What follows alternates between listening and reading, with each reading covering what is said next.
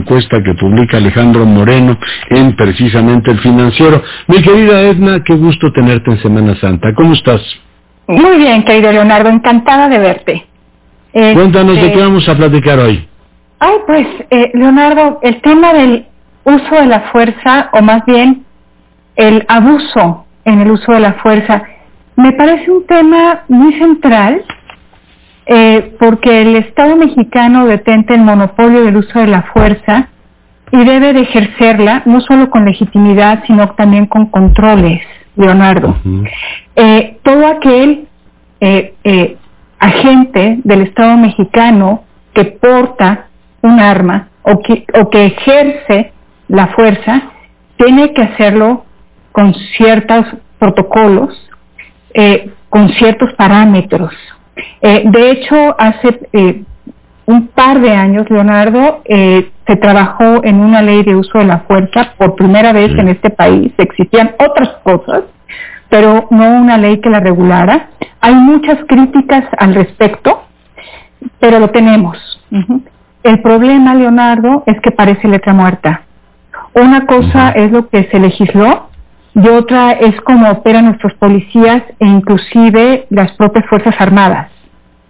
Eh, eh, me preocupa mucho, Leonardo, que normalicemos esto, así como hemos normalizado la violencia, que normalicemos la violencia perpetrada por el Estado contra particulares. Eh, esto creo que si lo llegáramos a normalizar, pues sí estaríamos entrando en un territorio de muchos riesgos, Leonardo donde tu integridad, la mía, la de mis hijos, la de cualquier persona que nos está escuchando puede verse comprometida. Este, nuestra integridad física. Eh, no alcanzo a entender cuál fue el problema con la mujer salvadoreña que fue asesinada. Eh, pero es clarísimo, Leonardo, que hubo un uso de la fuerza desproporcionada, desproporcionado. Entiendo también, Leonardo, la otra parte de la ecuación. Entiendo que nuestros policías no reciben lo básico.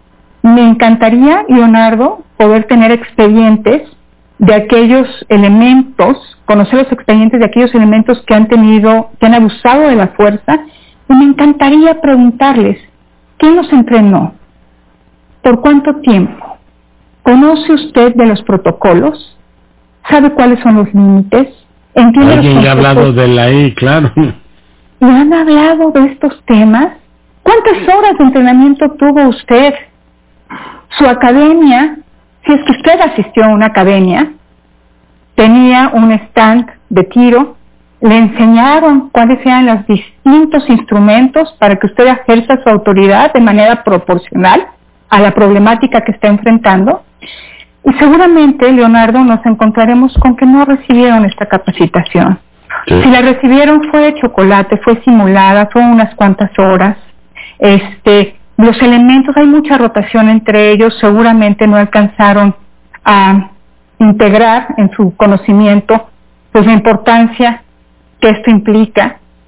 Y eh, el problema de todo esto, Leonardo, es que tenemos a muchas personas en la calle representando al Estado mexicano con un arma o con algún instrumento eh, para, para ejercer fuerza que no saben usarla, que no tienen los conocimientos básicos, los contextos. Lo eh, entonces, es muy preocupante. Si esto lo llevo al terreno, por supuesto, nuestras policías municipales, estatales, si esto lo llevo al terreno de la Guardia Nacional, también me preocupa, Leonardo, no tenemos información de cómo están siendo capacitados, de si realmente eh, eh, las tareas de seguridad que ahora van a va, a desempeñar la Guardia Nacional, que tiene muchos elementos de las Fuerzas Armadas, realmente están pudiendo eh, hacer que internalicen conceptos muy básicos de lo que es el trabajo con el ciudadano. Entonces me preocupa, Leonardo, desde sociedad civil se han hecho muchas propuestas por muchos años. Quiero reconocer de manera particular el trabajo de mi querido Ernesto López Portillo, de Miguel de la Garza, Ernesto antes en Incide, ahora en Libero, Miguel de la Garza en Incide, de María Elena Morera, este, tantos colegas queridos que han querido trabajar para lograr los controles necesarios en las policías, Leonardo, estuvimos una coalición de organizaciones eh, en la administración pasada trabajando con la, comisión, la entonces eh, Comisión Nacional de Seguridad, para tener un mecanismo de supervisión externa de la policía. Nunca se dio. Nos regatearon la información una y otra vez. No quieren construir instituciones con controles. O sea, te lo puedo decir, Leonardo. Estuvimos insiste, insiste, nos dieron, nos dieron a tole con el dedo, nunca nos dieron información. Los pocos ejercicios, Leonardo, donde se ha querido instaurar una instancia de supervisión externa de la policía, este, han sido casos eh, eh, eh, pues que se crean y se destruyen con el paso de una administración a otra. Sé que ahorita Ernesto tiene un ejercicio importante en Puebla. En el Estado de México tuvo una, una instancia descentralizada, eh, con un diseño que parecía atractivo, la instaló Erubiel Ávila, la desinstaló Alfredo del Mazo, y así nos vamos a seguir, Leonardo.